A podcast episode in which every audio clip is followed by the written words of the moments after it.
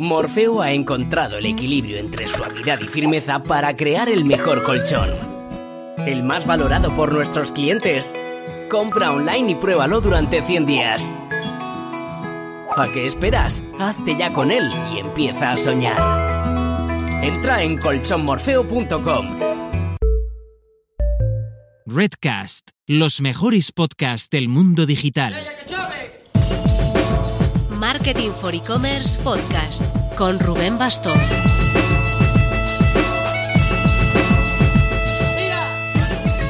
Hola marketers, estos días pasados entró en imprenta un proyecto muy especial, el libro de e-commerce que llevamos un año preparando junto a Antonio Fagundo de masaltos.com y Valentín Hernández de Costa Cruceros. Se titula E-commerce, cómo montar una tienda online y que venda. Estará en todas las librerías el 24 de junio, en un mes. Es un proyecto muy especial porque nació de los webinars que montamos al comienzo de la pandemia el año pasado, que derivaron en tres meses de consultorios abiertos resolviendo dudas de profesionales que estaban siendo afectados por la crisis y al parar decidimos ponernos manos a la obra con esta guía para tratar de seguir ayudando a los pequeños comercios a digitalizarse de la mejor manera posible. Ya tendremos oportunidad de hablar algo más de esto en algún programa, pero mientras os dejamos en las notas el enlace a la preventa de Amazon.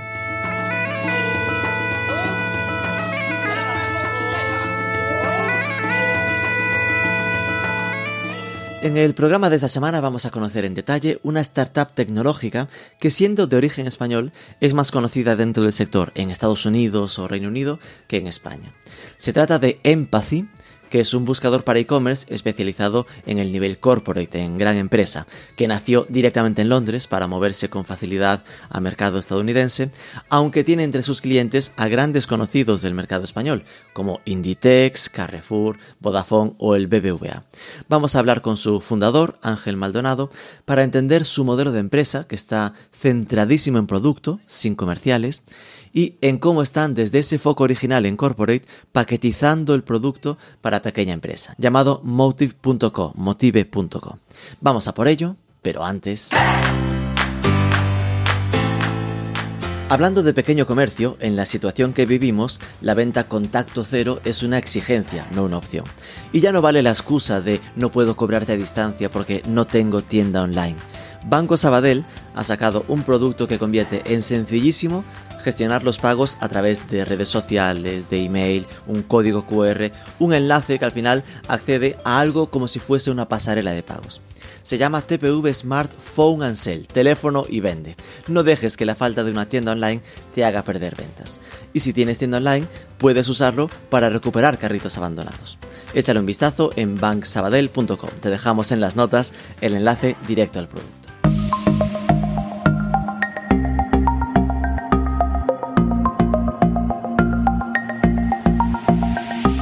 Ángel Maldonado, muy buenas. ¿Qué tal? Muy buenas, Rubén. ¿Cómo estamos? El CEO y fundador del buscador avanzado para e-commerce eh, Empathy. Pero antes de entrar un poco al tema, ¿no? que nuestra idea es sacarle a Echicha a, a, este dato de los buscadores avanzados, cómo sacarle el máximo partido, me tiene un poco loco tu mapa vital. Entro a tu LinkedIn y veo que pintas español, pero has estudiado en Reino Unido, has estado en Estados Unidos. Eh, cuéntame primero, ¿de dónde eres? Yo soy asturiano los asturianos deciden dónde nacen. Entonces yo nací en Madrid. Asturiano nacido en Madrid, bien. ¿Y, cómo llegaste, o cómo, porque ahora, si no me equivoco, vives en Londres. ¿Cómo, cómo fue ese mapa? ¿Dónde, ¿Cuándo te fuiste?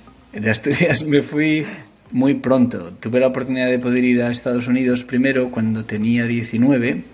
Ajá. Eh, estuve allí en San Francisco, en California, un año largo, y luego estuve, me fui directamente a Inglaterra, a Liverpool. A Liverpool, con los Beatles. Ah, con, los Beatles, algo tuvieron que ver en aquella decisión. Y luego, y luego me fui, estuve allí estudiando eh, Computer Information Systems, que es como Computer Science, pero con eh, psicología combinada. Esas es cuando se empezaban a hacer las carreras, que empezaban a combinar carreras. Ajá. Eh, y luego, Eso, pues, si lo entiendo bien, sería como programación combinado con psicología. Sí. Y luego me fui con. Eh, ahí monté las primeras versiones de lo que querías tener, quería tener empresa. Y luego ya me fui eh, a Madrid. Estuve en Madrid unos cuatro años eh, y luego estuve dos años en Asturias y luego ya llevo diez años, acabo de hacer aquí en, en Londres. ¿Y qué te hizo volver a Londres? ¿Fue por un tema de negocio, el amor? Eh, ya sabes que son esas dos cosas, Rubén. O, o, es, dos, el, ¿no? o es, el, trabajo o es el amor. Eh, en este caso, el viaje a Londres fue el trabajo. Y eh, era una época muy difícil en, en España. Es verdad. Era el, en ese 2011 y, y, y, fue la, la, cuestión como las primeras la primera vez que había montado una empresa había sido cuando estaba en Inglaterra y la ambición era desarrollar un negocio internacional eh, y siempre me he sentido muy cómodo en Inglaterra habiendo vivido tantos años antes y estudiado en Inglaterra etcétera y entonces eh, vi la, el reto como lo que son oportunidades y me fui a, a, a, Inglaterra a darle continuidad a las cosas ¿no? con, con esa idea desde que desde Reino Unido puedes entrar en Estados Unidos, que en nuestro caso funciona muy bien. Eso es lo que hace que al final tú entres en Empathy y la gente no sepa, no, no pinte en ningún caso lo de que es española, ¿no? Es decir, que al final ha nacido ya directamente internacional de, desde Londres. Cierto, Rubén, así es. Vale, eh, ¿y por qué escogiste? Porque por lo que veo, bueno, me genera esta duda, ¿cómo fue que te fuiste a 19 a San Francisco? ¿Eso era ya carrera o ahí aún era año sabático, quiero vivir la vida, hacer la ruta 64 y cosas así? eh, pura pasión, pura pasión. Eh, eh, ningún, ninguna cuestión concreta de, que se iba a estudiar una cosa u otra, iba a la aventura, sí. Ajá. Vale, con lo cual el ordenarte la vida ya fue, mira, me voy a Liverpool, voy a estudiar algo, papá, de verdad te lo prometo. y ahí te, te, reconduciste. Y ahí empiezas a hacer el tema, ligarte, ¿no? Acercarte a la programación. ¿Cuándo empezaste a acercarte a algo tan concreto como los buscadores eh, para web? ¿No? Es algo como ya muy de nicho. Mira, ahora que dices lo de, lo de papá que me reconduzco. Yo tu, tuve la fortuna inmensa que, que, que en mi casa pues, se vendía tecnología y mi padre vendía eh, ordenadores y vendía comodores y vendía y mi madre componentes electrónicos. ¡Wow! Y era una delicia y teníamos una tienda de componentes electrónicos y de transformadores y, y hacían todo tipo de, trastadas con estas cosas y ya desde muy pequeño, los 12 años, 13 años, ya teníamos nuestro Visual Basic y nuestros programillas, mis hermanos y yo íbamos jugando con eso, eh, entonces nos expusimos muy pronto a la tecnología y a la programación como un juego, como un hobby eh, algo muy natural que en aquella época, pues claro, es, es, era, era extra, excepcional. ¿no? Eh, y cuando empezaba a programar, el tema de, de, lo primero que haces en cualquier lenguaje es el, el, el Hello World. ¿no? Y recuerdo que el Hello World a mí me apetecía que dijera Hello Ángel. y, y, del Hello Ángel quería que me dijera Hello Ángel, how are you? Y, y, aquello empezaba a trastear con el tema de las preguntas y las respuestas, ¿no? De, y de ahí ya me quedó en la cabeza la curiosidad de ese sitio, un cajón donde tú preguntas y te responde cualquier cosa, que me parece fascinante, ¿no? Y cuando luego estudié eh, Computer Information Systems, ya andaba yo trasteando y curiosidando en, en, esta cuestión desde el punto de vista de, Natural Language Processing, lo investigué muy a fondo, desde el punto de vista de, ya de aquella se hacían muchísimas cosas de redes neuronales, eh, desde el punto de vista matemático, probabilístico, eh, de, pero ya allí al principio fue cuando surgió de, niño la idea de, lo fascinante que es el poder eh, eh, preguntar algo en en, un, en un, cajón de búsqueda. El inventaste un chatbot, ¿no? Con 12 años. o, o, me di cuenta que no se podía. Porras, esto es muy difícil, tengo que estudiar más hasta conseguirlo. Porque ya me daba cuenta que la aproximación lexicológica, lingüística, semántica, eh, tiene eh, una limitación intrínseca muy, muy, muy contundente. ¿no? Eh, es fascinante la manera en que pensamos.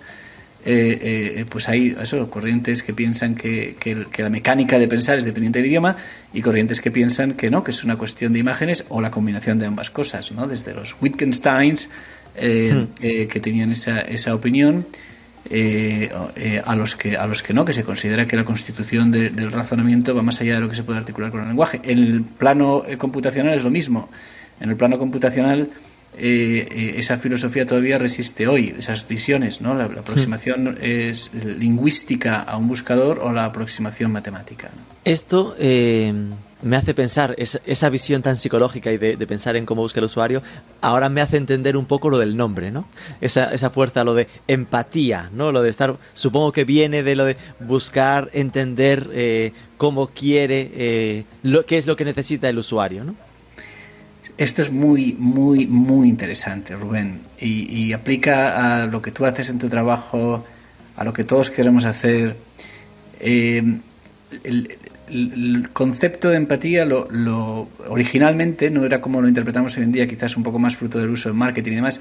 El concepto es del, origen en alemán, que yo no tengo ni idea de alemán, ¿eh? pero, pero, es Anfühlen eh, y quiere decir in feeling, in feeling. Tú cuando estás viendo algo que te gusta mucho, eh, Rubén, o estás viendo el mar, o estás viendo un árbol, o estás viendo una hoguera, o estás viendo un objeto que te parece que es estéticamente agradable, o estás viendo un deporte, alguien saltando a caballo, alguien jugando al tenis, eh, alguien a punto de marcar o tirar un penalti, eh, tú te proyectas en aquello que estás viendo. ese, ese proceso de llevarte a aquello que estás viendo in feeling es lo que se intentaba explicar a principios del siglo XX con, con el concepto de eh, eh, a un full eh, in feeling empathy. es muy interesante porque cuando tú te proyectas en algo, sé que tú tienes una hija y cuando, te voy a poner un ejemplo muy duro, cuando, cuando se hace pupa y tú sufres una agonía tremenda, te estás proyectando en ello. ¿no? E, ese proceso de proyectarte en algo, tú te conectas con aquello con lo que, te conectas, con lo que, que, que estás observando. Y a mí me parecía siempre fascinante en un buscador o en cualquier producto digital y en cualquier otro producto de cualquier naturaleza, ¿no? La idea de que tú puedas llegar a abrirte a conectar con ello y que de alguna manera te eh, aumentas en eso que estás observando. Y cuando se produce esa relación tan íntima, in feeling, eh, es, es, un momento de éxito de, porque se convierte en algo vivo el, producto digital que estás, con el que estás interactuando. Y es una aspiración eh, enorme, grandísima, y me parece una aspiración muy buena para tener en, un proyecto y, dedicar tiempo tanto como dedicamos a las cosas que hacemos. Tú quieres que la gente que ve tu marca y se relaciona con tus contenidos y con tu visión, eh, se sientan que es parte de ellos y se relacionen con ello. Es, va más allá de una experiencia, ¿no? es, es una relación. Entonces, el nombre de, empatía, eh, empathy, es, es, con, esa, con esa aspiración. ¿no?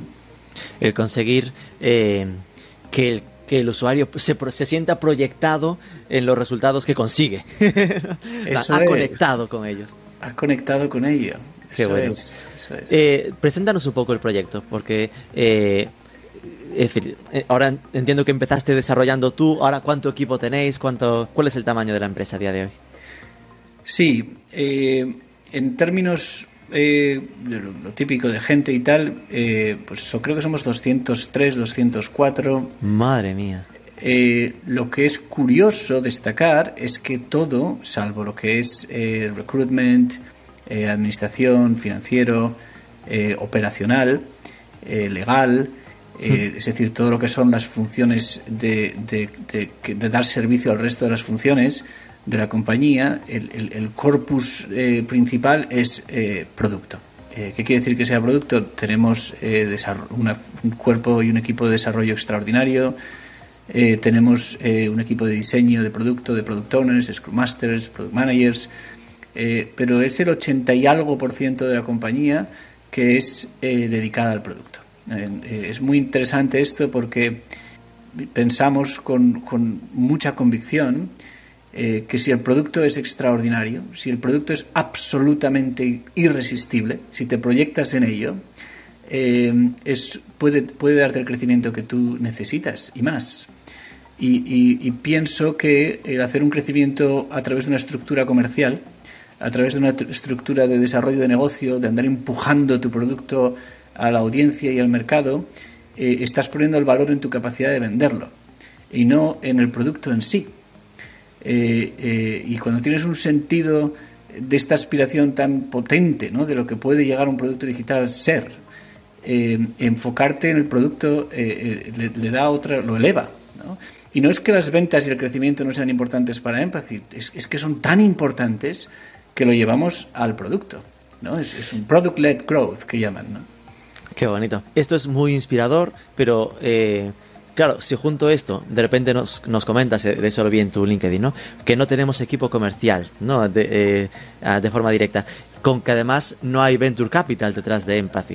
Es decir, eh, ha sido algo a lo moderno, bootstrapping, ¿no? En plan crecido, eh, tal. Eh, claro, aquí ha tenido que haber una fuerte inversión en producto. A veces, muchas veces lo que suele pasar en esos proyectos es que necesitan vender, o tienes inversión, o necesitas vender pronto para poder financiar también el producto. ¿Cómo habéis conseguido, no? Es decir, eh, que, que esta, este encaje eh, fuera tan conveniente y tan, y tan eh, exitoso sin haber tenido ese equipo de ventas. ¿Esto mm, cómo pasó? pues esto, nueve mujeres no gestan en un mes, ¿verdad? Eh, no es una cuestión de cosas que no se pueden acelerar, tomó mucho tiempo. tomó muchos ciclos y tomó mucho tiempo. Empathy como tal se constituyó en el 2012. pero antes de ser Empathy éramos un equipo que trabajábamos en construir soluciones de búsqueda con open source. Y antes de ser eso, trabajábamos eh, con productos eh, existentes. Eh, todo esto viene de un histórico de atrás bastante amplio, ¿no? La aceleración. No nació de la nada. no nació de la nada, claro. Y claro, no es justo decir que no tenemos inversores porque nuestros clientes, que son enterprise enormes, compañías muy grandes, el grupo Carrefour, el grupo Inditex, el grupo Kroger en Estados Unidos, eh, otras compañías que, que venden eh, productos digitales que llevan dentro componentes de empathy, como es Switch Relevance, que se llama Algonomy. Eh, tenemos relaciones con compañías muy grandes y estas relaciones son el inversor, son el hmm. inversor. ese, ese tipo de relación es lo que se convierte en tu capital y, y con lo que puedes seguir evolucionando ese, ese producto, ¿no? Eh, por otro lado, el haber, cuando concebimos el producto del buscador, siempre lo hemos hecho con una aspiración. El buscador tiene que provocar una emoción. La tecnología, eh, las personas, los lugares, eh, las culturas, las innovaciones, funcionan o no funcionan por una razón muy sencilla. Funcionan o no funcionan si provocan emociones positivas. Y, cuando te centras en esto y, estableces tus razones y tu visión en torno a esto, eh, te planteas hacer buscadores, por ejemplo, en nuestro caso, en el dominio de la búsqueda, que tienen una carga estética, emocional, que son muy placenteros de usar. Eh, cuando te planteas hacer, por ejemplo, el típico dashboard, eh, lo haces con otra visión mucho más estético, muy sorprendente, que lo contemplas con, con satisfacción. y por supuesto, cuando te planteas hacer la sofisticación del search, no recurres a, a, lo obvio, sino que te centras en hacer las cosas que se generen, generen confianza, eh, eh trabajando eh, el elicitar eh, emociones positivas. los clientes de Empathy son fans de Empathy y, tenemos un fan base pues que hablan muy bien de Empathy y van contando y nos van trayendo nuevas relaciones. Vale, con esto ya he entendido varias cosas, es decir, hay una orientación enterprise de, de Empathy, es decir, que vais a, a marcas grandes, eh, por esto que me dices de lo que se mima la experiencia, presupongo, tú me dirás si es correcto, que hay mucho trabajo ad hoc. Es decir, que no es el, aquí tengo la herramienta, toma, eh, plugin de, de, de WooCommerce, entendernos, ya lo tienes implementado. Hay un punto de, eh, sentémonos, vamos a ver qué queremos transmitir, cómo vamos a, adaptar este producto a tu proyecto. ¿Cuál fue la primera gran marca que apostó por Empathy, que recuerdes? Sí, esta reflexión que haces es muy importante y además conecta con lo que, con lo que eh, preguntabas antes, ¿no? Eh, antiguamente, al principio, pues había muchísimo trabajo ad hoc, eh, muchísimo trabajo ad hoc. Y eso semana a semana, mes a mes, año a año, se va estandarizando y se va estandarizando y se va estandarizando y se va industrializando y se va productizando. hoy en día eh, por ejemplo, eh, en la parte de la experiencia y de la interfaz, eh, tenemos un producto de interfaz que se llama así, Empathy Interface. Empathy Interface es un arquetipo constituido por una serie de componentes que te permiten construir una experiencia de búsqueda extraordinaria. Extraordinaria. Y, no hay ninguna participación de Empathy en ello. Dice que está automatizado, digamos es, eh, les damos un framework eh, a los partners, a las agencias y a los clientes con el cual pueden eh, construir y, completar el camino a llegar a su solución. Eh, esto hace solo dos años y medio, tres años, eh, había más participación de Empathy, hace cinco años más participación de hmm. Empathy. Y a medida que seguimos avanzando, hoy en día trabajamos con lo que llamamos el Empathy Platform, eh, ya es todo en manos de partners, alliances y agencias que resuelven la instrumentación de la, de la solución, desde la definición hasta el deployment. Esto eh, esa industrialización, esa productización de esta solución enterprise eh, nos ha dado un, crecimiento en el cliente enterprise muy interesante, porque el cliente enterprise quiere tener el gobierno, quiere tener la capacidad de poder modificar, extender eh, la solución a su antojo y, sin tener que depender de ningún de ninguna preconcepción de cómo las cosas deben de ser. Por ejemplo, en Carrefour eh, o con cualquiera de nuestros clientes enterprise, ellos tienen los componentes de la Empathy Platform y estos componentes, el Search Service, el Index Service, Statistic Service, Price Service, que es el dashboard, todos esos mm. componentes los tienen y esos componentes luego tienen unos plugins. Y los mm. plugins se llevan la customización de la que estamos hablando. Y esa customización la gobierna el cliente. Y nosotros lo que hacemos es facilitarle los core components y esos core components les damos los updates.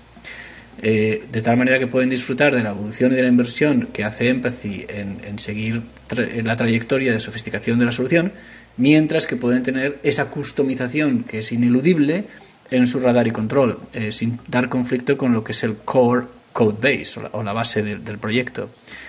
Ese planteamiento nos da escalabilidad en el cliente enterprise y, no tienes un coste proporcional porque tengas 50 que 200 eh, clientes enterprise. ¿no? Esto no era así antes y hmm. antes tenías una relación uno a uno mucho más eh, tediosa, pero que en sí eh, dio lugar a donde estamos ahora. ¿no? Claro, entiendo que fue al principio mucho más ad hoc, pero de tanto ad hoc que fuisteis haciendo, tuvisteis la visión de todo eso que va desarrollando para cada uno, irlo paquetizando, integrando en el core del producto, para al final ahora que esté, como dices tú, industrializado, paquetizado para, para poder ofrecerlo a, a todos los clientes. ¿no? Claro, y te llevas a los plugins la customización, actúan como una especie de pegamento con la realidad de cada uno. Hmm. Piensa que es muy interesante, Rubén, también en Empathy. Eh, tenemos clientes que lo operamos por ellos y están en una nube operada por Empathy. Trabajamos tanto como AWS como eh, Azure eh, o Google Commerce Cloud. Con Azure no tenemos a día de hoy ninguna referencia, pero somos completamente cloud agnostic hmm. si tuviéramos que encontrarnos con esto. Eh, y en ese planteamiento también tenemos clientes, como por ejemplo mencionado ahora Carrefour, donde ellos dicen, oye, los componentes que me estabas hosteando los voy a hacer en mi Continuous Deployment, Continuous Integration, me los llevo a mi nube, que también es GCP. Eh, y desde ahí lo opero y lo extiendo. Y luego Empathy le va dando los updates y las actualizaciones a los core, porque los plugins, eh, que son los que se llaman las customizaciones, no generan conflicto. Eh, hoy en día, 9 de cada 10 de nuestros clientes Enterprise están en una nube operada por Empathy. Eh, de esos 9 de cada 10, dos eh, más o menos escogen estar en un single tenant, que quiere decir que no quieren estar compartiendo tenancy con Ellos nadie. solos. Eso es. Y solo uno de cada 10, bueno, quizás uno con algo, están en una nube operada, como te ponía el ejemplo ahora de Carrefour, por ellos. Es decir, que ellos eh, eh, deciden llevar la gestión y la operatividad y, el control del, deployment y la infraestructura. Esto para entenderlo eh, sería que directamente les entregáis Empathy a Carrefour. ¿no? Si fuese el ejemplo, Carrefour lo gestiona él. Pues esto es, toma Carrefour, aquí tienes nuestro código, te lo instalo en tu nube y todo lo que pasa a partir de ahí, más allá tú me preguntes, me quiero instalar cosas, me entro cuando necesites, pero que el día a día depende de ellos al 100%, ¿no? Sí, eh, evidentemente protegen su inversión y eh, tú eres responsable de la evolución de los core components y ellos tienen la libertad de modificar los plugins o extensores o las customizaciones o las cuestiones ad hoc. Eh, Supongo que esto es parte de lo que de lo que significa trabajar con cliente enterprise grande de ese estilo, que es el eh, no no yo no quiero que haya cosas que estén en terceros, quiero tener el control absoluto del producto, seguramente hasta por un tema puedo imaginar incluso de rapidez de respuesta, ¿no? Es decir, que al final lo que hablamos siempre de las llamadas a terceros dentro de una web, por muy rápido que sea, siempre sea un poco más lento que, que lo tengas tú todo junto, ¿no? Sí, no, hay, hay, como todo esto de las nubes ha evolucionado tanto, fíjate, yo no lo sabía, pero tú puedes tener una nube, Rubén, en que es Google, y tienes tus cosas ahí en tu nube, y luego tienes un proveedor que también tiene Google, y que lo, y te hace un deployment de sus cosas en tu misma región. Y tenemos clientes que sin salir de la región, eh, hablan de nube a nube, siendo ambas dos Google, ni siquiera sales a Internet. Madre mía. Es, increíble, sí, pero se de alguna manera eh, eh, la barrera de nube no nube, la interoperatividad entre nubes es, mucho más fluida. te hace sentir mayor estas cosas. porque mucho.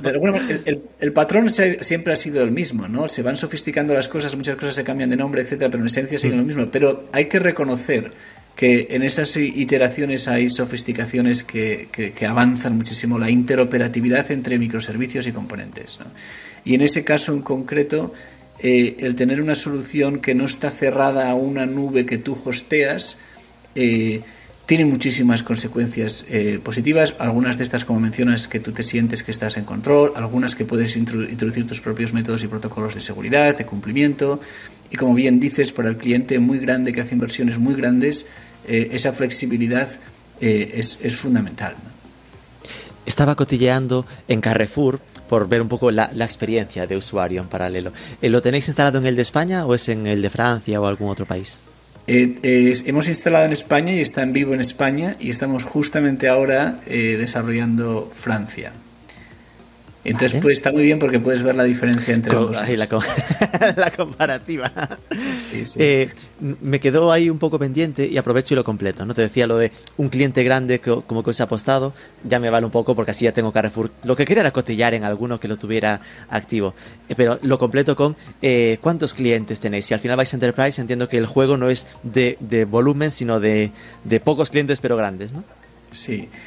Yo creo que ahora mismo eh, son 60 y algo clientes, 67, 68, y eh, de estos eh, más o menos un tercio están en Enterprise.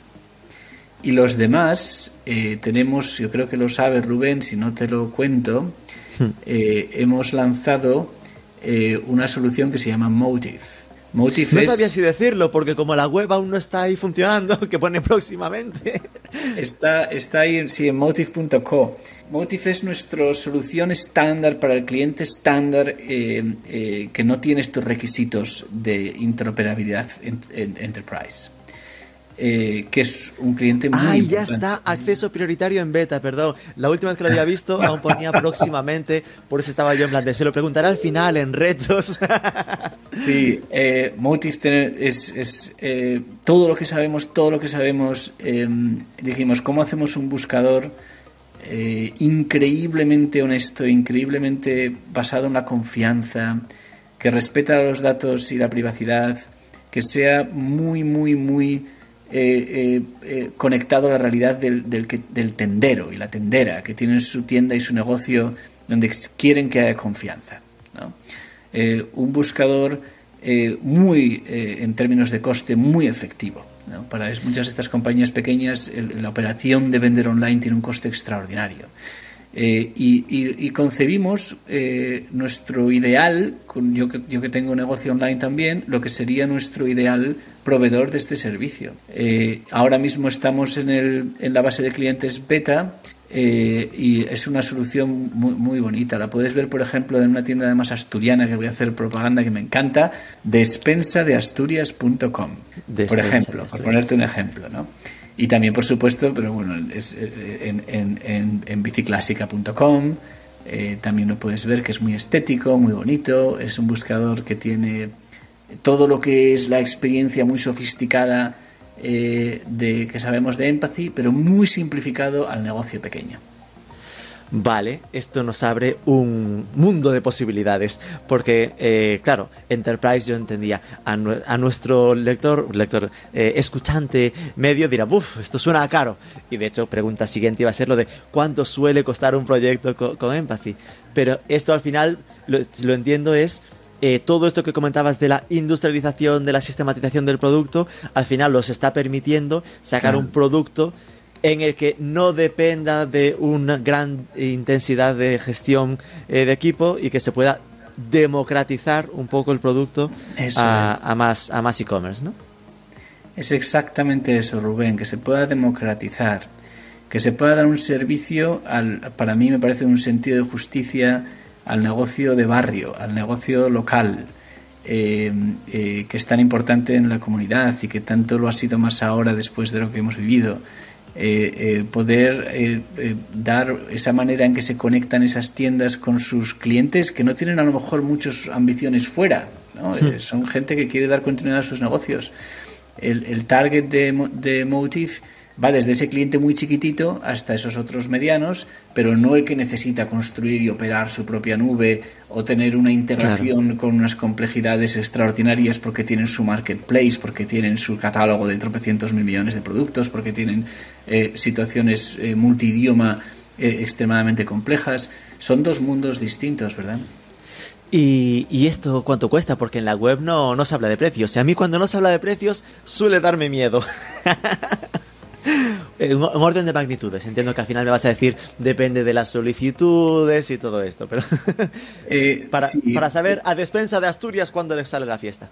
De todos los buscadores que hay en el mercado, es el, el más potente, el más rápido y el más económico. Con eso ya te lo digo. Pues así suena muy bien. Pero porque tenemos unos costes muy bajos y eso se debe de corresponder. De nuevo, si tú tienes una estructura comercial que se lleva el, el 60, el 70% incluso de, de tus recursos, eso se traslada al final a tus clientes. Eh, nosotros al no tener una estructura comercial eh, no tenemos esa estructura de costes que trasladar a los clientes y el caso de Motive es el mismo. Y, y- y muchas de esas tecnologías de búsqueda que hay ahí fuera, que llevan muchos años operando, eh, luego también arrastran infraestructuras ya eh, eh, muy complejas. ¿no? Eh, en Motive empezamos con una pizarra en blanco, desde un vacío, desde la nada, con todo lo que decíamos, oye, vamos a hacer este buscador increíblemente veloz, increíblemente eficiente, eh, ético en esencia, eh, y, y lo ponemos ahí fuera y le damos el precio. eh, y no te digo exactamente un número de euros porque justamente lo están debatiendo ahora. Pero, pero, el- o sea, pero nuestro objetivo es que sea el- el- el- la propuesta de, de máximo valor con el menor coste que hay en el mercado. ¿no? Y bueno, me quedo con lo de el más potente, más rápido y más económico. Esto es como argumento de venta. Curiosidad la da como mínimo. Así que por si no, en plan, no es Motive, es Motive, ¿no? Motive.co, si alguien quiere curiosear, lo dejaremos también en notas. Es. Eh, entiendo que esto será pues en ese modelo más de que tenga los plugins conectores para WooCommerce, eh, PrestaShop y cosas así, ¿no? Eso es, eso es. Eh, la lógica ya existe en PrestaShop, eh, ahora están muy avanzados en Magento y, y luego, pues, en realidad, siempre y cuando la estructura del feed de tu catálogo esté normalizada a lo que espera Motive.co, eh, entonces... Perdón, es eh, que ya cuando dijiste az- az- el Azure, dije, Azure. Azure. El Azure, el cuando- Amazon Website Service, las cosas a veces hay que, si no, en audio nos perdemos. Sí, sí, sí, sí, sí. Pues eso es, eso es. Vale, eh, ahora una pregunta, porque, eh, y esto seguramente vaya un poco a lo básico, eh, pero hay mucha gente, yo recuerdo incluso e-commerce con los que hablo, que les preguntas, porque yo en esto tengo mucho vicio, ¿no? Y voy preguntando, ¿y qué herramienta usas para el buscador y cuál usas para no sé qué? Eh, y lo que es, es real, ¿no? Que te dicen, no, no, yo la, la de PrestaShop, o la que viene con, la que viene por defecto en la plantilla, o alguna especializada pero del PrestaShop o cosas así, ¿no? Eh, claro que a veces es difícil dimensionar eh, qué, qué aporta un buscador como Motive, como Empathy, eh, respecto a lo que suele encontrarse por defecto la gente en sus propias plataformas. Sí, yo siempre lo centro en tres cosas, ¿no? Eh, y, son tres cosas que aplican al negocio y al comercio tradicional. Esas mismas tres cosas. La primera y la más importante es provocar confianza. Eh, cuando tú trabajas con el buscador por defecto de cualquier plataforma o incluso con cualquier otro buscador, eh, esto además está en la mente y en la sensibilidad de los clientes finales. Eh, hay un uso dudoso de los datos de búsqueda, se cruzan con otras fuentes, eh, incluso hay compañías y plataformas de comercio que utilizan esos datos para luego crear productos y soluciones que son competitivas contra ti mismo. El uso de los datos es, es, muy importante. Y ya desde el punto de vista del usuario final, eh, el cliente que llega a esta tienda, lo puedes ver, por ejemplo, en, nuestra propia web, que, no utilizamos ni cookies, ni absolutamente ningún tipo de tracking. te liberas de todo esto. ¿no? El punto de la confianza, que también tiene consecuencias eh, eh, sin ninguna duda en que no tienes que hacer declaraciones de protección de datos, ni tienes que hacer cumplimientos GPDR, como se diga en español. Eh, esa, esa, esa primera diferenciación es muy importante. Tú necesitas introducir, igual que en tu tienda física o en tu tienda online, cosas que, que, inspiren y que evoquen confianza. Mira, salía en el Internet Retail ayer que en Reino Unido una encuesta a 5.000 consumidores eh, el 33% eh, decidían hacer, eh, habían cambiado al, em, guest checkout porque dudaban del tratamiento de sus, de sus datos y perfiles. Que preferían no, no registrarse en las tiendas, ¿no? Es extraordinario. esto está ahora en, mente, ¿no? Y está, está en acción. hay un, no vemos de la misma manera que veíamos a Google, ¿verdad? Ni vemos de la misma manera que veíamos a Amazon. Eh, eh, y, ya no hablemos de Facebook. ni, lo mencionemos. Eh, la sensibilidad ha cambiado y esto hay que celebrarlo. hay una aspiración y, además es que es lo que tú como tendero quieres. tú quieres que haya una relación de confianza. Entonces, la confianza en Motive es fundamental. El segundo, que es idem en Empathy. En Empathy creemos que somos la única solución en Enterprise o no Enterprise que ni siquiera registramos persistimos, eh, almacenamos ni siquiera IP addresses. Eh, eh, hacemos una solución completamente en el diseño, no una cosa posterior y oye, ¿cómo hago para sortear esto? No, no, en el diseño, una solución basada en la privacidad. La confianza es un diferencial muy importante. Tú ves muchas soluciones estándares en estas plataformas están utilizando esos datos con otros fines. y no es justo y, no está bien y, no tiene un sentido eh, eh, en lo que es la esencia del comercio. El comercio es confianza. Eso eh, me, cuesta un poco entenderlo. Claro, me lo imagino con Empathy, con el hecho de que si instalas directamente la, la herramienta en el cliente, ¿no? en su propia nube, ahí sin duda, ¿no? En plan, no hay nada, no hay nada que, que os llegue directamente. Pero, por ejemplo, un caso como en Motive, ¿no? Que eh, sí que de algún modo el motor entiendo que acabará tirando de servidores de, de, Motive.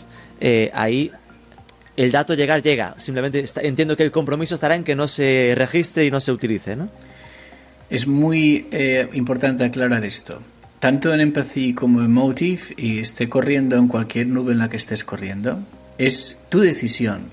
tu decisión quiero decir las marcas o el proveedor de la tecnología de búsqueda que se eh, tomen datos de perfilado o no. Es una decisión. Nosotros hemos decidido que no. Eh, independientemente de que lo tome la solución de Empathy un cliente en su nube, nosotros no permitimos que tomen datos de clientes. Es parte del negocio. Si quieres trabajar con esta solución, es, eh, no vas a ser un controlador, por lo tanto no vas a escribir datos de perfil, simplemente vas a limitar tu acción a un mero procesador.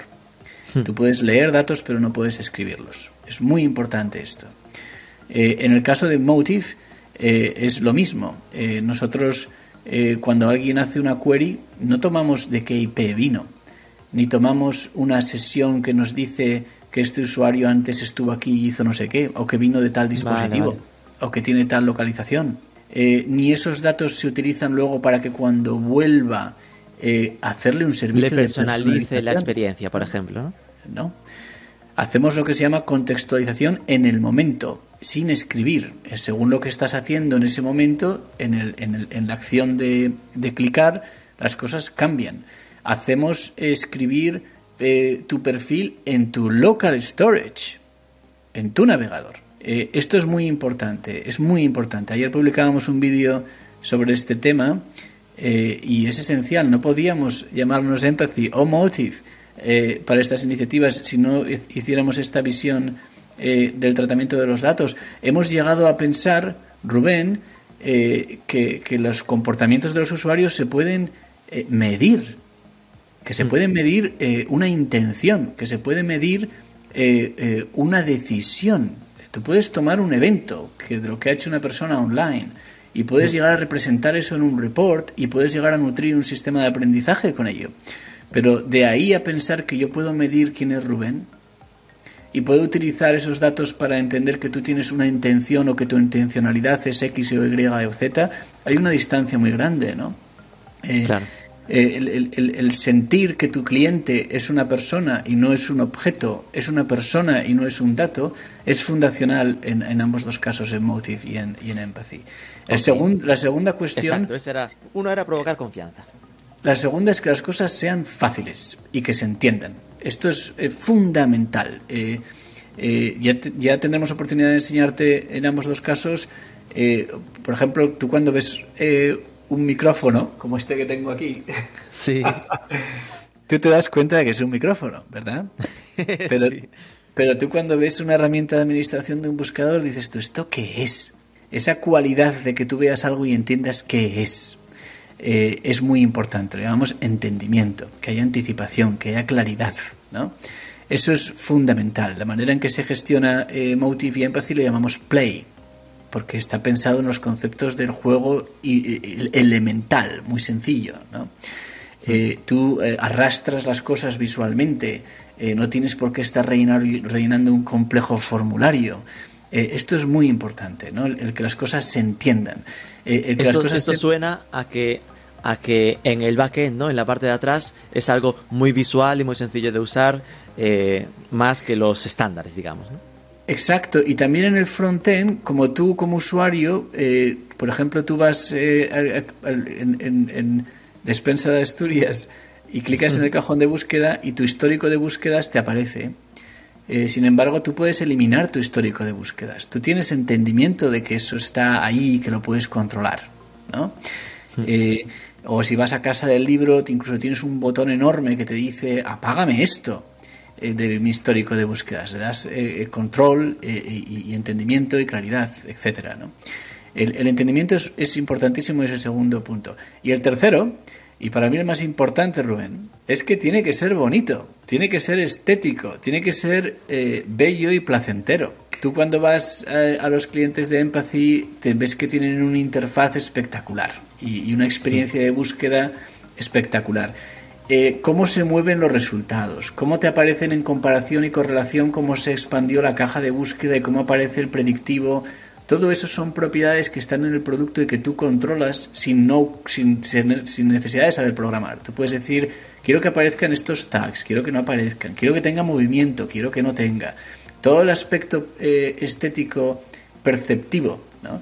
tiene que ser divertido. Una experiencia de búsqueda tiene que ser placentera, como cualquier otro producto. De esa manera abres la puerta a lo que hablábamos al principio de que te relaciones con ello, que digas esto es guay, esto me representa a mí como mi marca, como mi tienda. ¿no? Entonces, esas tres cosas, eh, que genere confianza, que se entienda eh, y que sea divertido, que sea agradable, eh, al final son sentimientos. Te das cuenta que nuestros objetivos en crear Entronca muy bien con los valores que hablabas al principio, sin duda. Claro. ¿Y por qué no? ¿Por qué pensamos en los objetivos que tenga que ser meramente quiero vender más? Bueno, pues para vender más tendrás que generar confianza. Para vender más tienes que hacer que las cosas se entiendan. Para vender más esto tendrá que tener una sonrisa y tendrá que ser agradable. ¿no? Es, no, no, debemos confundir el destino con el medio. No debemos confundir. El medio no es voy a maximizar la conversión aquí o allá. Ese es el destino. Tú, si quieres que algo crezca, tendrás que darle las condiciones. Eh, es esta suprasimplificación de lo que es eh, vender online no es diferente de vender offline. Y tener éxito tú en tu negocio en marketing for, commerce depende de estas cuestiones, de que tengas eh, y puedas evocar eh, cosas con las que la gente se, se relacione. ¿no? Y eso se puede llevar a un producto digital. No, esto me, me sorprende, ¿no? Para, porque al final estamos en un entorno normalmente de las herramientas de e-commerce en el que prácticamente el, una de estas tres normalmente habría sido aumenta el ratio de conversión. ¿no? Sí. Es decir, ¿por qué, ¿por qué no hacer el de PrestaShop básico y hacer el de Motive o Empathy? Pues porque el ratio de conversión aumentará un 23% de media. Eh, que seguramente pase, pero que está claro que no, lo destacas, ¿no? Como, como de las, eh, no, claro que no. las bases. Es muy delicado. Tú estás escogiendo un objetivo. Estás escogiendo un objetivo. ¿Qué quiero hacer con mi negocio online? ¿Quiero aumentar el ratio de conversión? Voy a dedicarle tiempo a ese objetivo. Me voy a convertir en ese objetivo. Voy a poner mi energía en ese objetivo. Tú cuando decides cuál es tu objetivo, te conviertes en el objetivo. Eh, racionalizar que el éxito de un negocio es exclusivamente un indicador eh, es decir que tu negocio es ese indicador. Eh, los negocios de éxito, las culturas de éxito, los lugares, las personas de éxito, lo son o no lo son, dependiendo de cómo provoquen emociones positivas. Consecuentemente a esto, es como decir que tu hija te dice, papi, quiero ser millonaria, quiero ganar tanto dinero. Y tú te vas a decir, pues tendrás que trabajar duro, tendrás que ser honesta y tendrás que ser amable. No te olvides de buscar la felicidad también, no todo es dinero. Eso, es. Eh, tendrás que, que, dar las condiciones para eso. Si eres una persona que eres honesta contigo misma y con, y con el mundo y trabajas duro y eres kind y eres una persona amable, todo esto puede ser que te dé esas condiciones. Eh, eh, confundir los medios con el objetivo. Tú miras los negocios que están haciéndolo extraordinariamente bien online y tienen esto muy claro. Tú miras los líderes que están haciéndolo extraordinariamente online y saben que se trata el que vende muebles eh, que tengan eh, la gente y piensan, yo qué sé, un IKEA o un Lola Home, eh, que, que, tengan una facilidad en la forma en que organizan su vida. Piensan en términos aspiracionales de esta índole. ¿no? Y aquellos que sufren están racionalizando el sentido de su negocio desde una interpretación meramente transaccional y práctica, que es necesaria, que es útil, eh, pero que no lo es todo, ¿no? Una cosa tiene que ir con la otra. Vale, lo entiendo. Al final es eh, si conseguimos que el buscador, ¿no? Pues provoque confianza, sea fácil de utilizar y estéticamente precioso, esto mejorará mis, ventas, ¿no? claro que sí. Y tomas el liderazgo y puedes eh, provocar. Ojo, es que podía no pasar. Digo porque a veces, y sobre todo estoy pensando ahora en modelos enterprise, a veces en la web de Zara, para entenderos por poner un ejemplo, eh, se prioriza lo estético frente a lo que convierte, ¿no? Porque no, no, no me importa que baje un... Es decir, sabría que podría vender más si automatizo esto y pongo eh, la mm, camiseta que más vende, pero priorizo que la imagen de marca eh, se mantenga su valor y aunque venda un poquito menos, quiero mantener como, como esa, ese, ese tipo de producto destacado, ¿no? Supongo que aquí es este matiz lo que está pesando, ¿no? Exactamente ese matiz. Tú quieres relacionarte con tus clientes. Mira el ejemplo de lo que pasó en Nike. Eh, ¿Sabes cuando sacaron hace años el, el, Nike que te customizabas tus playeros? Hmm. Y aquello, en términos de lo que el mundo digital comprende, fue un desastre estrepitoso, porque la conversión era un 0,0003. Claro. Eh, y sin embargo estaban todos nuestros hijos de aquella que salió jugando con el app, customizando colores. Miren aquí dónde está hoy. Eh, eh, eh, la gente se estaba relacionando con ello. En, en, mencionas Zara. Zara hubo una historia tremenda cuando había un montón de adolescentes haciéndose fotos en, en los changing rooms y, no comprando nada en las tiendas. Una, historia fantástica. La conversión de eso es terrible, pero la, la historia es fantástica para la relación de marca en la vida de esas personas. Eh, eh, estas, eh, las estrategias de valor y, en tus razones está tu visión, ¿no? Tú tienes que pensar qué quieres. Si tú racionalizas tu negocio meramente a empujar, empujar, empujar una venta, yo comentaba el otro día en Twitter, me viene mi hija, que este, tiene 13 años y estaba jugando a un juego de estos online con los amigos y, me dice, papi, no compres Choco Pops o Coco Pops o como se llamen nunca más. ¿Y el por qué? Y, tal, porque me está persiguiendo el anuncio por todas partes de Kellogg's. ¿Sabes? Claro, detrás de eso habrá alguien que está pensando, esto convierte muy bien, le podemos atribuir y tal y cual. ¿Y cuál es el targeting? No lo capes cuatro mil veces si, hay, si hace falta. Claro, ¿y cuál es el coste emocional de esto? ¿Cuál es el coste emocional? ¿Y cuál es la sensación negativa que provoca cuando tú estás mirando un libro en Amazon y de pronto te persigue por todas partes? ¿no? Esto, eh, ahora, hoy en día, hace años íbamos contracorriente, Rubén. Con, siempre hemos visto las cosas así y ahora la corriente ha cambiado. Y, con el tema este de lo que ha pasado con esta crisis, que la gente busca más eh, cosas con sentido, ha cambiado mucho. Para nosotros lo más importante, nuestro cliente más importante, siempre lo decimos que es nuestro, nuestro, la gente que trabaja en Empathy, el, equipo de Empathy. Eh, eh, tenemos un, un, ratio de hiring de contratación muy importante, imagínate, tenemos un equipo increíble liderado por Ana que hace un trabajo excepcional de, de, contratación de, gente y, para nosotros eso es nuestro ejercicio de venta. Vendemos por atraer a talento. Y, el talento cuando viene a trabajar a Empathy eh, es muy distinto a trabajar en una compañía que está persiguiendo eh, captar datos, eh, construir soluciones que, que, están oscuras, eh, que pretenden empujar, manipular, descubrir las decisiones de la gente y, trasladarlas y transformarlas en cosas que pueden no ser en, su interés, a construir un ecosistema, una compañía donde lo que se persigue es hacer cosas éticas, eh, cosas que provocan emociones positivas eh, y demás. ¿no? Estas dos cosas conectan y son igualmente importantes. ¿no? Sin duda.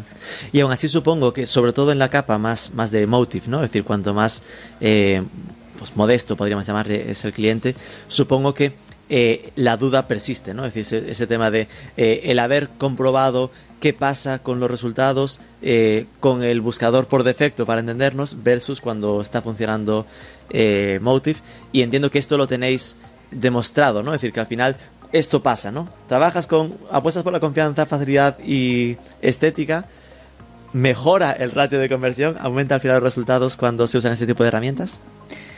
Eh, si hay alguien al que le tengo que explicar eso, o le tenemos que explicar y razonarlo. Eh, no es cliente para nosotros. Eh, pues algo se está perdiendo, ¿no? las cosas que funcionan o no son porque te hacen sentir bien. yo creo que eso no hace falta ni medirlo. La que Lo das por hecho, obvio. no, no, lo doy por hecho ni es obvio, nada lo es. pero sí que me abro a, considerar que si tú, eh, eh, volviendo al ejemplo que comentábamos antes, haces a la gente sentirte bien y, provocas sonrisas y a la gente le estás dando confianza en la vida y en el día a día con tus compañeros de trabajo, eh, con tus clientes, esto no es diferente para en el plano digital. eso luego tiene la consecuencia de que tú estableces lealtad y a través de la lealtad te conviertes en un cliente recurrente, que es lo que todos queremos. ¿no? Eh, eh, esto es. Comprendido, pues ya solo nos quedaría un poco la, de hacia futuro, ¿no? Es decir, vale, veo que hay bastante movimiento, es decir, que lleváis muchos años trabajando en Empathy, habéis conseguido ir paquetizando producto, tanto lo habéis paquetizado que acabáis, estáis en beta con Motive.co para democratizar un poco el acceso a este tipo de, tecnología. Eh, hacia dónde vais, ¿no? ¿Cuáles son vuestros retos? ¿Qué camino tenéis? Supongo que parte de vuestro camino será empujar Motive, ¿no? No sé, ¿qué, qué, os, qué os depara? ¿Qué planes tenéis para estos próximos meses? Meses. meses, años, lo que... Visión a cinco años, dime. a diez, a diez. Eh, vale, sí, no, visión cortoplacista no. Eh, a largo, largo plazo, Rubén, siempre es muy difícil descifrar por dónde van las cosas, pero luego se hace más fácil cuando te centras en, las características que definen el presente, cómo están evolucionando. ¿no?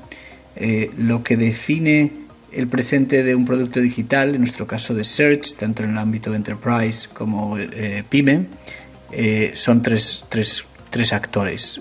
por un lado está la gente, los que son o los consumidores o el usuario de negocio. el otro actor es, por supuesto, la tecnología, y el tercer actor son, por supuesto, los datos. Eh, cuando quieres descifrar por dónde van las cosas, eh, debes de tomar estos tres actores, la gente, la tecnología y los datos, y, descifrar cuáles son las características que definen hoy cada uno de estos tres actores. Y luego centrarte en esas características, cómo están cambiando. en cuanto al primer punto y más importante, la gente, el consumidor, o sea, sea el usuario de negocio, eh, lo, que, uno, lo más importante que ha cambiado es esa sensibilidad eh, hacia eh, productos y marcas que tienen un, valor con el que se tiene un acuerdo emocional, con el que se tiene un acuerdo, uno está, por acuerdo, estoy haciendo una traducción terrible de inglés, uno, uno, se encuentra que, hay, que, que, está alineado eh, en términos de lo que significa esa marca, uno se encuentra que hay un uso sostenible, eh, el, cliente final está buscando algo más que una mera transacción en un Amazon. Eh, el cliente final está buscando que haya un significado más allá. Es una época donde se busca ese, ese significado más, más, profundo que no el mero transaccional. Desde el punto de vista del usuario de negocio, esa facilidad que hablábamos que no hace falta que reitere. Desde el punto de vista de la tecnología, eh, qué nube estés o no, eh, la interoperabilidad entre nubes, los microservicios, eh, eso está definiendo los cambios que están pasando, por supuesto, open source. Y desde el punto de vista de los datos, la realización, por fin, que los datos no pertenecen a quien los usa, y a las compañías que los colectan, perdón, sino a los clientes que los crean sistemáticamente, día a día, cuando van a tu tienda. Todo eso, cuando lo reflexionas, eh, pinta un futuro eh, donde cada vez se eleva mucho, mucho más al consumidor final. Eh, se eleva mucho más al consumidor final, la construcción de la relación entre el consumidor final y la marca cambia. La marca aspira a convertirse en un compañero del consumidor final. la idea de poder espiar, de poder crear modelos que van a intentar influir eh, todo esto eh, es imposible de sostener en un futuro donde el consumidor final es mucho más inteligente, tiene mucha más, más inteligencia, quiere decir que tiene mucha más sensibilidad a, lo que está pasando, es mucho más eh, consciente de lo que está pasando. Y en ese caldo de cultivo y en esa foto, nosotros vemos el futuro de Empathy como líder de solución de search en comercio, gracias a su apuesta y su firme convicción en, eh, en, la confianza y en la transparencia y en la privacidad. Eh, una solución que permite a las grandes, grandes compañías eh, poder tener esa relación de confianza con sus clientes y no caer en los errores ni pecar como en, que tú te acabes siendo visto como un Facebook o como un Amazon o como un Google, sino que seas visto como un DuckDuckGo o como una compañía honesta como eh, Brave a nivel navegador. Eso es, lo mismo, eso es, esa posición. Queremos ayudar a las compañías que quieren estar ahí. Y desde el punto de vista de Motive, el futuro a largo plazo, tenemos, tenemos dos horizontes. Eh, un horizonte es el Motive Search. Motive Search. Y el siguiente horizonte es lo que llamamos Motive Shop. Uy. Sí, Motive Shop. Cuéntame. Y y Motive Shop es una sofisticación del search eh, donde vamos dando más y más y más eh, solución completa de todo el online shopping process. Eh, de nuevo basándose en la confianza, basándose en el entendimiento y basándose en experiencias que sean agradables. para el cliente pequeño esperamos en un futuro poder llegar a ofrecer también una solución que te cubre todo, la solución digital la plataforma e-commerce completa, para entendernos. Sí. En, el, en, la disciplina, en la disciplina, Rubén, es muy interesante y, lo recomiendo a los que estén escuchando esto investigarlo, en la disciplina de Me2B, donde el consumidor final se convierte casi en la plataforma, el, hogar se convierte en la plataforma. Pero para eso haremos una conversación ad hoc en el futuro. En el futuro sí, sí, sí. Me2B, M, M, MTB, M2B. M, ME2B. Vale, me lo quedo para, B2B, en vez, de, en vez, de, B2B o B2C, es Me2B. Es muy interesante la noción, también el concepto de VRM, Vendor Relationship Management, toda la noción de que cada vez más y más y más eh, somos el protagonista como consumidor. Cada vez más y más somos el centro. De eso que se habla se va materializando cada vez más. Eh, llega un punto en el que tú no vas a una tienda, la tienda cada vez más y más viene a ti. Eh, es, el concepto también se denomina la descentralización del commerce. Descentralización del commerce, concepto tomado del contexto político, descentralización de gobierno, hmm. donde tú vas llevando más y más control a cada uno de los consumidores. Eh, fascinante y muy, muy interesante. Y, Motive Search es un paso en esa dirección.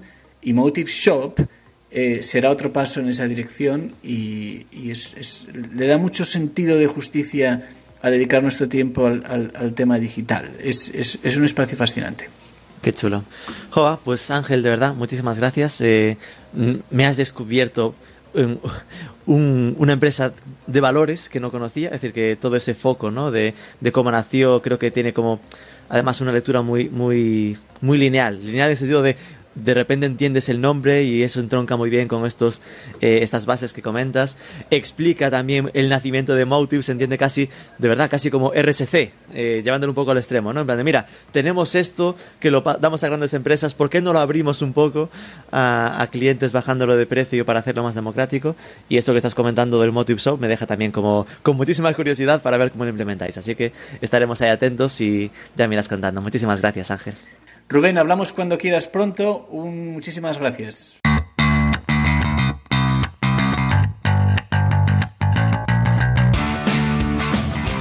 Nos ha parecido muy interesante esto último que ha comentado del Me2B del usuario a la empresa, también esa claridad en los valores fundacionales y cómo eso ha ido derivando en cascada a sus productos, el foco en la privacidad, en la estética, en que si haces bien las cosas, los resultados acaban llegando.